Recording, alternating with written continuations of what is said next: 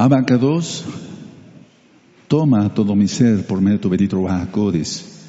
Seas tú quien hable, Abba. No queremos oír palabra de hombre. Toda a nuestro Mashiach, Omen, Beomen. Siéntense, por favor, hermanos, su servidor, doctor Javier Palacios Celorio, Roe de la Keilah. Roe quiere decir pastor de la Keilah, Keilah quiere decir congregación, gozo y paz, en Tehuacán, Puebla, México. En este momento están apareciendo en su pantalla los sitios en internet que puede usted consultar. Hay videos, audios, apuntes que puede usted bajar, copiar y regalar. Y hágalo pronto porque va usted a ver que el tiempo ya prácticamente terminó. Todo el material de gozo y paz es gratuito. El lema en esta congregación es nunca, jamás hacer negocio con la palabra del Todopoderoso. Vamos a ver, hermanos, entonces el primer tema. Bendito es el nombre de la vaca 2, el capítulo 4 de Primera de Samuel. Y vamos a aprender cosas muy interesantes también el día de hoy, como siempre. Bueno, vamos a empezar, o quiero comentarles que los filisteos fueron los enemigos más acérrimos, o sea, los más fuertes, los más duros, los más crueles, aparte de los amalecitas, fueron los enemigos, los más acérrimos de Israel durante el periodo de los últimos jueces. Eso anótenlo porque les va a servir. Entonces vamos a ir a jueces, por favor. Jueces, vamos a ver. En jueces, en el capítulo 10 y en el verso 6 al 8. Jueces 10, versos 6 al 8. Entonces decía yo, los filisteos fueron de los enemigos más acérrimos contra Israel, pero durante el periodo de los últimos jueces, y vamos a aprender mucho. Jueces 10, verso 6 en adelante. Pero los hijos de Israel volvieron a hacer lo malo ante los ojos de Yahweh y sirvieron a los Vales y Astarot, a los dioses de, de, Siria, a los dioses de Sidón, a los dioses de Moab, a los dioses de los hijos de Amón y a los dioses de los filisteos. Si quieres subrayar ahí, por favor. Y dejaron a Yahweh y no le sirvieron. Entonces fueron enemigos y a pesar de eso adoraban a sus dioses. Es increíble esto. Verso 7. Y se encendió la ira de Yahweh contra Israel y los entregó en manos de los filisteos y en manos de los hijos de Amón. O sea, si alguien no sigue la Torah como Yahweh manda, ese es el nombre correcto del Todopoderoso, Yahweh. Si alguien no guarda Torah, entonces entrega a esas personas a los, a los enemigos. Y estos serán los enemigos más acérrimos. 8 los cuales oprimieron y quebrantaron a los hijos de Israel en aquel tiempo, 18 años, a todos los hijos de Israel que estaban al otro lado del Jardín, del Jordán, en la tierra del Amorreo que está en Galad. Entonces, aunque eran sus enemigos, adoraron a los dioses, imagínense. Ahora, vamos a jueces 13, por favor. Adelantito, hermanos, por favor. Jueces 13, verso 16. Y algún día voy a ministrar el libro de los jueces, pues es otro libro de los que falta. Dice, y el malach de Yahweh, o sea, el ángel de Yahweh, respondió a Manoah, aunque me detengas, no comeré de tu pan, mas si quieres hacer holocausto, ofrécelo a Yahweh. Y no sabía Manoah que fuese, que, fue, aquel fuese ángel de Yahweh. O sea, le está diciendo al papá de, de Sansón, si quieres ofrecer holocausto, no lo ofrezcas a dioses falsos ofrécelo a Yahweh.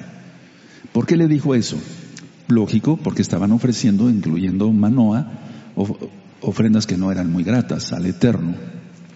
Entonces, estaban ofreciendo ofrendas a dioses paganos, hermanos. Ahora, los filisteos hasta la fecha existen, aunque algunos dicen que no, pero hasta la fecha existen. Es un pueblo con orígenes en Creta y también en alguna parte cercana al mar Egeo.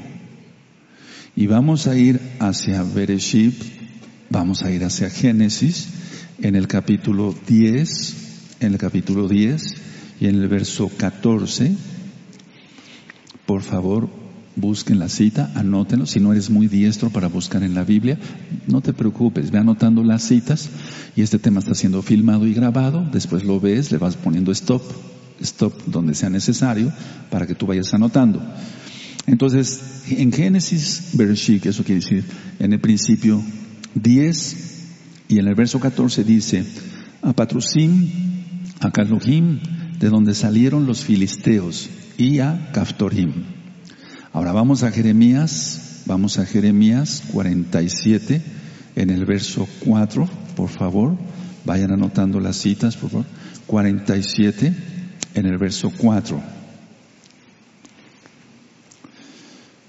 Me espero un momentito, Jeremías 47, verso 4, dice así, a causa del día que viene para destrucción de todos los filisteos, para destruir a Tiro y a Sidón, todo aliado que les quede, queda todavía, porque Yahweh destruirá a los filisteos al resto de la costa de Caftor.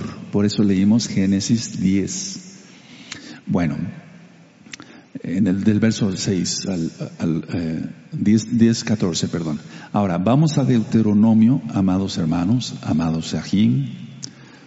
Ahim quiere decir hermanos, Ahayot quiere decir hermanas.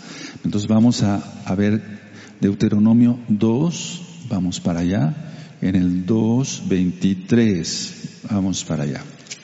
Jeremías, perdón, Deuteronomio 2, 23. No sé si lo tengan ya.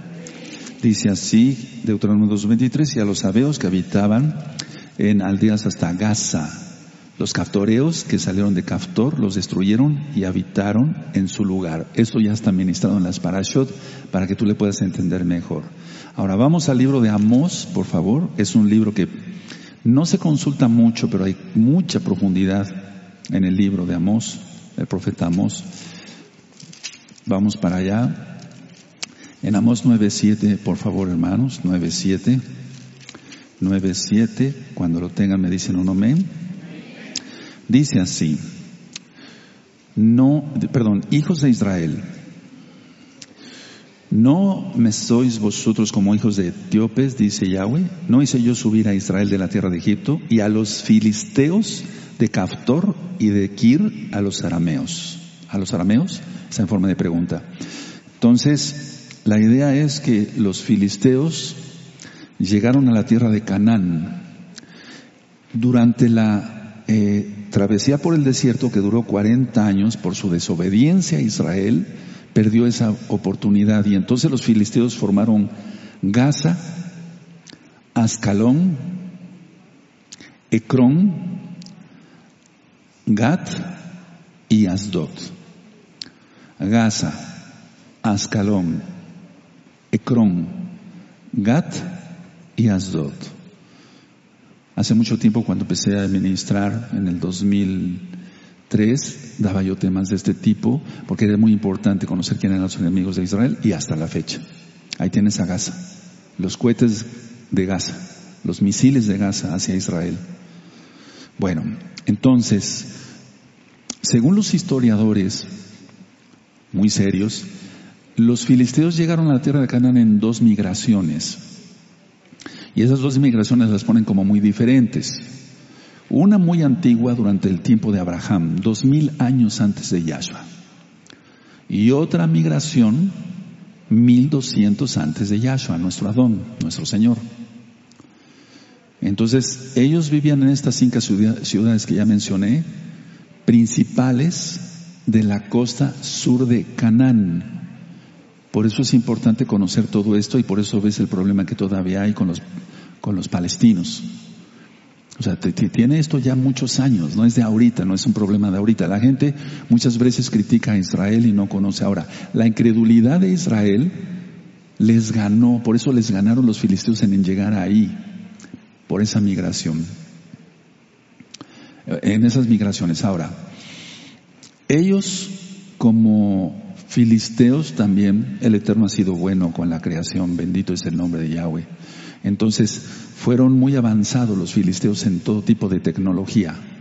Y ellos fueron los primeros en el uso del hierro, anótalo, porque eso tenía que ver con el ejército. Ellos fueron los primeros, los pioneros en el uso del hierro, y entonces vamos a ver Primera de Samuel, donde ya vamos a entrar. Primera de Samuel, el capítulo, pero vamos a ir al capítulo 13 en este caso, y vamos a leer el verso 9.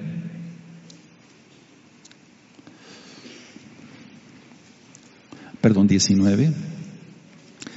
¿Tienen Primera de Samuel 13, verso 19? Primera de Samuel 13, verso 19. Y en toda la tierra de Israel no se hallaba herrero, porque los filisteos habían dicho para que los hebreos no hagan espada o lanza. Verso 20, por lo cual todos los de Israel tenían que descender a los filisteos para afilar cada uno la reja de su arado, su asadón, su hacha o su hoz. ¿Quién lo leyó? Entonces ellos eran los, fueron los pioneros en el uso del hierro. Ahora, su dios era Dagón y hasta la fecha. El dios pez. Por eso el Papa utiliza una mitra que no tiene que nada que ver con el turbante. Cuando tú veas mitra en la Torah de Yahweh, no dice mitra, porque mitra era un dios falso, un, dios, un, pagano. Entonces, eh, el, dios era eh, un pez y entonces tenía el Papa, perdón, la mitra es la boca del pez Dagón y por eso se pone la mitra así. ¿Quién va entendiendo? Esto ya lo he compartido con ustedes. Entonces, su dios era Dagón, como hasta la fecha. Y Elohim, eh, perdón, este dios se le adoraba en la alta Mesopotamia. Anótenlo, por favor. Como el dios del grano.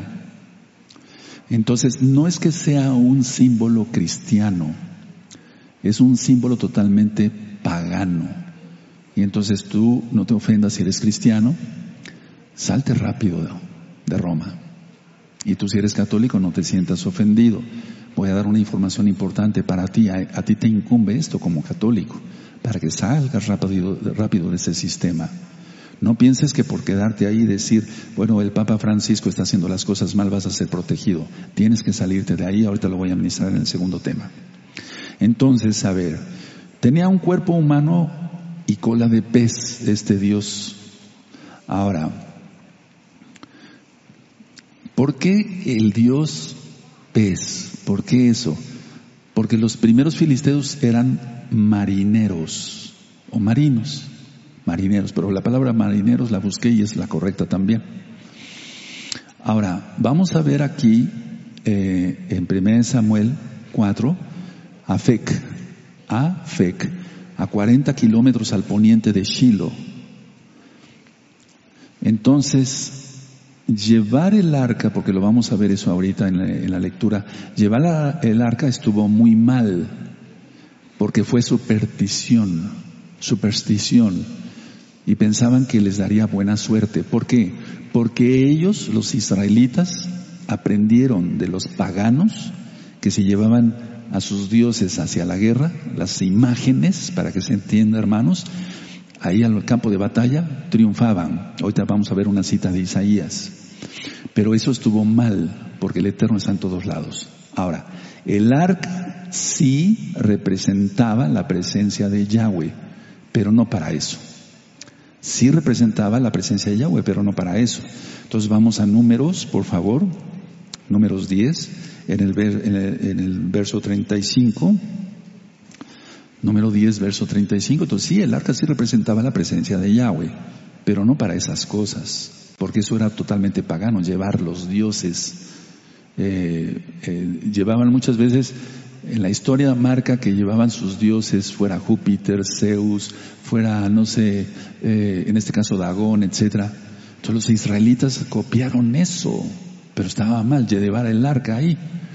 En números 10:35 dice, cuando el arca se movía, Moshe decía, levántate, oh Yahweh, y sean dispersados tus enemigos, y huyan de tu presencia los que te aborrecen. Pero era porque estaban en eso, en ese camino hacia la tierra prometida. Pero en este caso ya el arca estaba en Shiloh, donde la había puesto Josué. Vamos a Josué 6:6.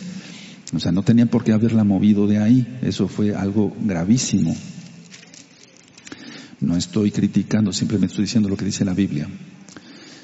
Entonces, en Josué 6.6, ya lo hemos estudiado, Dice, llamando pues Yehoshua, Josué, hijo de Num, a los Juanín, los sacerdotes, pero lo correcto es Juanín.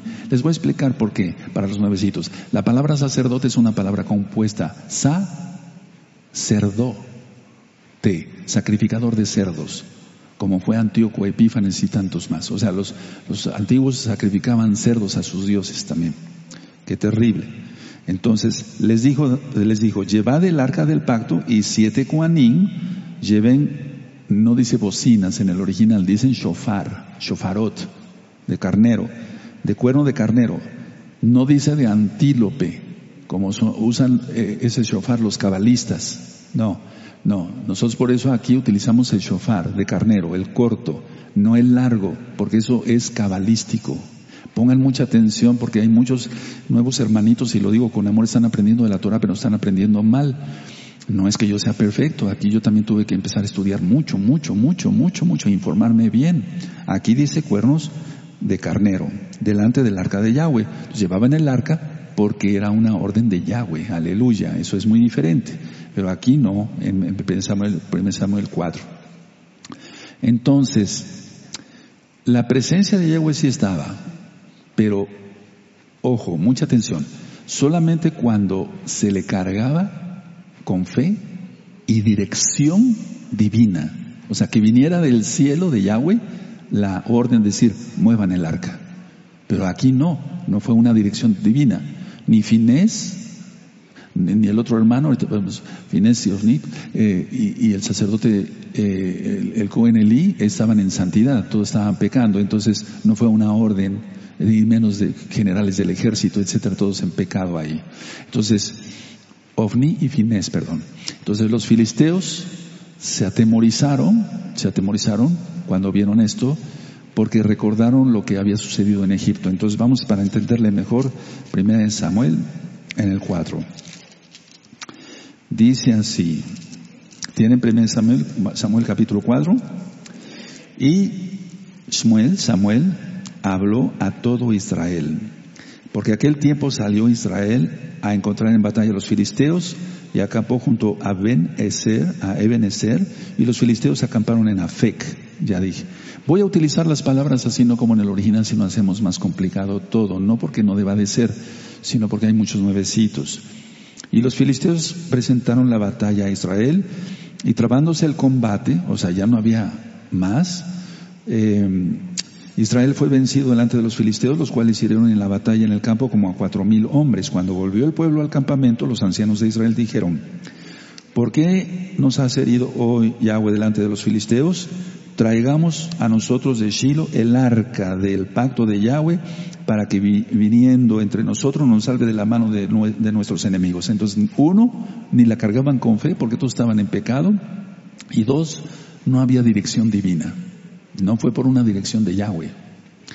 Dice, y envió el pueblo, el 4, y envió el pueblo a Shiloh, y trajeron de allá el arca del pacto de Yahweh de los ejércitos que mostraba, que perdón, que moraba entre los querubines, es querubín, nada más, querubín, ya lo aprendimos, ¿verdad? Y los dos hijos de Eli, Ovni y Finés, estaban allí con el arca del pacto de Elohim. Aconteció que cuando el arca del pacto de Yahweh llegó al campamento, todo Israel gritó con tan gran júbilo que la tierra tembló. O sea, gritaron de júbilo, pero era en su carne. Anótalo si quieres ahí en tus apuntes, por favor, porque no era algo espiritual. Seis, cuando los filisteos oyeron la voz de júbilo, dijeron, ¿qué voz de grande júbilo es esta en el campamento de los hebreos? Y supieron que el arca de Yahweh había sido traída del campamento, al campamento. Y los filisteos tuvieron miedo, porque decían, ha venido Elohim al campamento. Y dijeron, ay de nosotros, pues antes de ahora no fue así. ¿Eh? Ellos mismos reconocieron que nunca se hacía eso, nunca habían hecho eso los israelitas. Ellos sí estaban acostumbrados a llevar su, sus réplicas del dios Dagón, sus peces ahí, etcétera, a la, batalla, pero de Israel no se sabía nada de esto. Entonces aquí vemos que es por primera vez que llevan el arca a una batalla, y eso estuvo mal porque no fue con dirección del abacados. Ocho, hay de nosotros, ¿quién nos librará de mano de estos eh, dioses poderosos? Esos son los dioses que hirieron a Egipto con toda plaga en el desierto. Entonces, por eso decía yo, ellos se acordaron, se aterrorizaron recordando lo que el Eterno había hecho en Egipto. El nueve, esforzaos, oh filisteos, y sed hombres, para que no sirváis a los hebreos, como ellos os han servido a vosotros. Sed hombres y pelead. Pelearon pues los filisteos e Israel fue vencido y huyeron cada cual a sus tiendas y fue hecha muy grande mortandad, pues cayeron de, Israel treinta mil hombres de a pie. Terrible, ¿no? Fue una matazón. Y el arca de Elohim fue tomada y muertos los hijos de Elí, Ofni y Finés. Y corriendo, de la, y corriendo la batalla, un hombre de Benjamín llegó el mismo día a Shiloh, roto sus vestidos y tierra sobre su cabeza. Y cuando porque era duelo, recuerden. Y cuando llegó eh, aquí que Elí estaba sentado en una silla vigilando junto al camino porque su corazón estaba temblando por causa del arca de Elohim. Llegado pues aquel hombre a la ciudad y dadas las nuevas, eh, toda la ciudad gritó. Cuando Elí, el verso 14, oyó el estruendo de la gritería, dijo, ¿qué estruendo de alboroto es este? Y aquel hombre vino a prisa y dio las nuevas a Elí. Era ya Elí de edad de 98 años, un hombre ya muy grande en edad, y sus ojos se habían oscurecido de modo que no podía ver.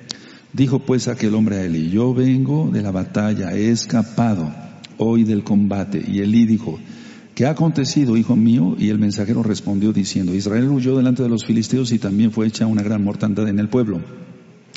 Y también tus dos hijos, Ofni y Finés, fueron muertos y el arca de Elohim ha sido tomada. Y aconteció que cuando eh, eh, él hizo mención del arca de Elohim, Elí cayó hacia atrás de la silla al lado de la puerta y se desnucó y murió porque era hombre viejo y pesado y había juzgado a Israel 40 años. Ahora, después de la muerte de Elí, eh, su, su, su nuera da a luz, o sea, la mujer de Finés, entonces muere al dar a luz a un hijo a quien llamó Icabod. Por eso nosotros traducimos a veces, decimos toda la Cabod es para Yahweh, porque Cabod quiere decir gloria. Y Cabod quiere decir sin gloria. Entonces, o no hay gloria. Entonces, por el nombre de Icabod, dice el versículo 19, y su nuera la mujer de Finés, que estaba encinta cerca cercana al alumbramiento, oyendo el rumor que el arca de Elohim había sido tomada y muertos su suegro y su marido, se inclinó y dio a luz porque eh, le sobrevinieron sus dolores de repente y al tiempo que moría le decían las que estaban junto a ella, no tengas temor porque has dado a luz un hijo, mas ella no respondió, ni se dio por entendida. Y llamó al niño y acabó, diciendo, traspasada es la gloria de Israel, por haber sido tomada el arca de Elohim y por la muerte de su suegro y de su marido. Y tú ves ahí, en algunas Biblias dice esto es sin gloria. Ahora, cuando no querramos traducir la palabra gloria, podemos decir kabot, sí es correcto, pero por eso yo digo Mishmush el Hamalhut Osma porque tuyo es el reino, Malhut, Osma, la fuerza, el poder, Yehol, y la gloria, o sea, eh, la exaltación, para que se entienda mejor. Por eso digo Teilá, porque de ahí viene de Tehilim, Tehilim, los salmos.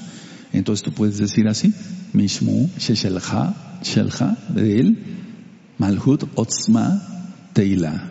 Es una oración bonita en hebreo y es correcta. Dijo pues, traspasada es la gloria de Israel, porque ha sido tomada el arca de Elohim. Entonces, por eso a veces traducimos así, porque gloria, bueno, ya vimos que siempre eran diosas, nombres de diosas paganas y demás. Entonces lo más correcto es decir Kabod o Teilá. Pero, hermanos, pongan atención a lo que voy a mencionar. ¿Quién atiende? ¿Seguro? Aleluya. Miren, Rab Shaul, cuando ministraba a los griegos, y él sabía muchos idiomas, les hablaba en su propio idioma. Hablemos el propio idioma eh, al cual estamos acostumbrados. Yo no digo que no aprendamos hebreo, pero vaya, a ver, pongan atención. Yo no me imagino a Rab Shaul diciendo, eh, bueno, en el original hebreo dice esto, ¿eh? así se debe de pronunciar. Pero no, no creo, yo no me imagino a, Pablo, a Rab Shaul, diciendo eso. Entonces, un consejo que les doy para ministrar a los nuevecitos es utilizar las palabras que todos estamos acostumbrados, y bueno, sobre todo los nuevecitos, a, decir, porque si no, no te van a entender ni papá, no te van a entender nada.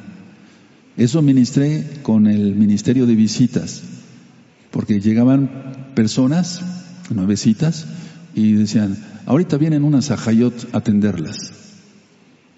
Y la gente decía, ¿qué es eso? Entonces, mejor al pan pan y al vino vino. Aleluya. Entonces, ahorita vienen unas hermanas a ministrarles, a, aconsejarles, a atenderles. ¿Sí? Tienen agua, se les da agua, etcétera. Quieren agua o se les da agua. ¿Me, doy a entender? Porque si no, entonces yo no me imagino a Rab Shaul diciendo, eh, no sé, en Grecia, eh, pero en el original hebreo dice kabod, ¿eh? No digan gloria, este, griegos. ¿O tú te lo imaginas? No, no lo, no lo hacía él. Al judío como judío, al griego como griego, a fin de ganar a todos para Yahshua Mashiach. Y nos quitamos de problemas. Aleluya. Amén. Inclusive todavía algunas hermanas pasan y me dicen, Ajot. Y yo me quedo. Ah, perdón, ah, ah perdón, eh, perdón, Roe. Este, perdón, hermano, perdón, no, dime lo que quieras, pero ya. O sea, ¿para qué te haces bolas? Aleluya. Mi esposa, y no la idolatro, pero se ha acostumbrado así porque como llegan almas nuevas, hermano, hermana, hermanos, hermanas, no sé si la has oído. ¿eh? y es más fácil, es más fácil. Ahora, aunque hermanos es una palabra también pagana, por favor, todo el castellano está lleno de paganismo. Entonces, o hablamos puro hebreo, pero ¿cómo nos van a entender? Entonces, si supiéramos puro hebreo, ¿Cómo nos van a entender los nuevecitos? ¿Verdad que no?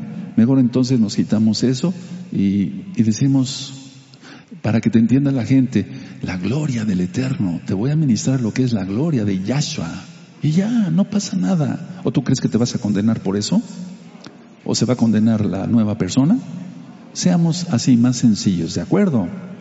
Bueno, ahora, dado que el arca representaba la presencia del Elohim de Israel, su, su captura sugería que no solamente se había ido el arca, a ver, voy a volver a, repetir esto, debido a que el arca o que el arca representaba la presencia del Elohim de Israel, nuestro Elohim Yahweh, su captura sugería dos cosas, que no solamente se había ido el arca, sino que Elohim mismo y toda su gloria estaban en manos de sus enemigos. Pero esto ponlo entre interrogación, ¿eso es correcto?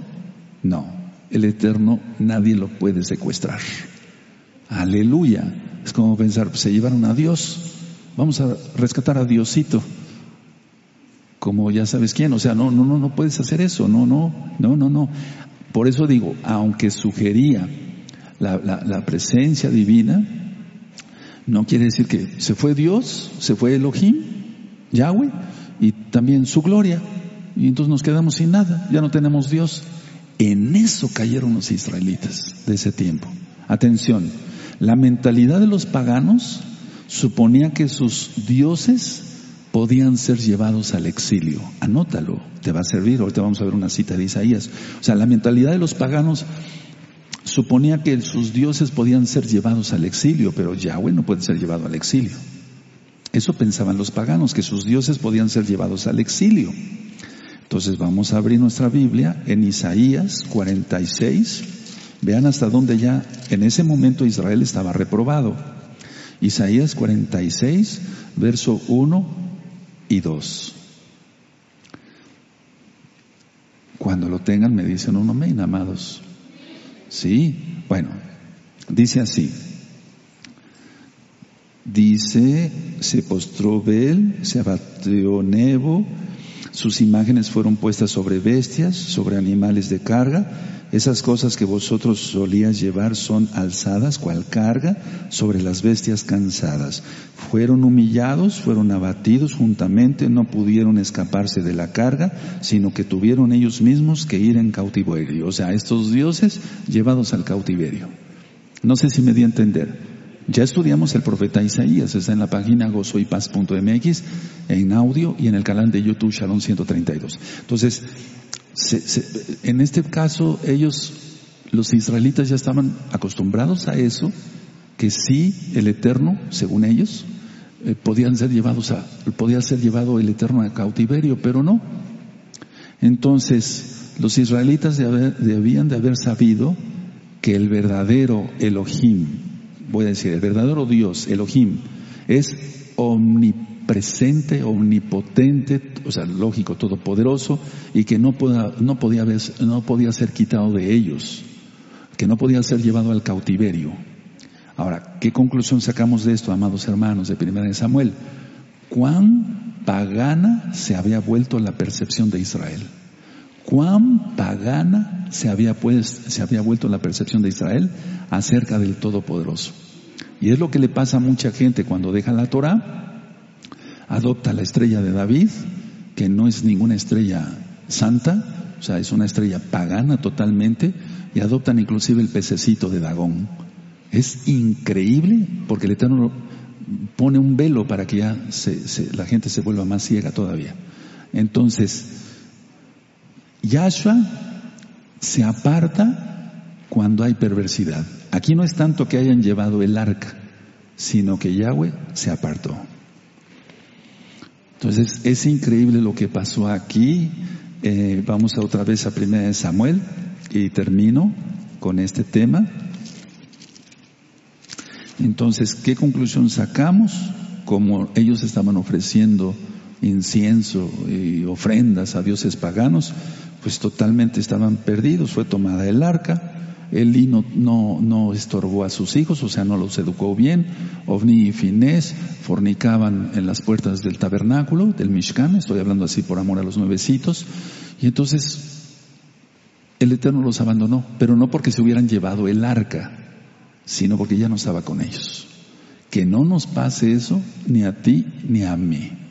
Que el Eterno les bendiga mucho y este fue el capítulo 4 del primer libro de Samuel. Shalom, desde lo mejor.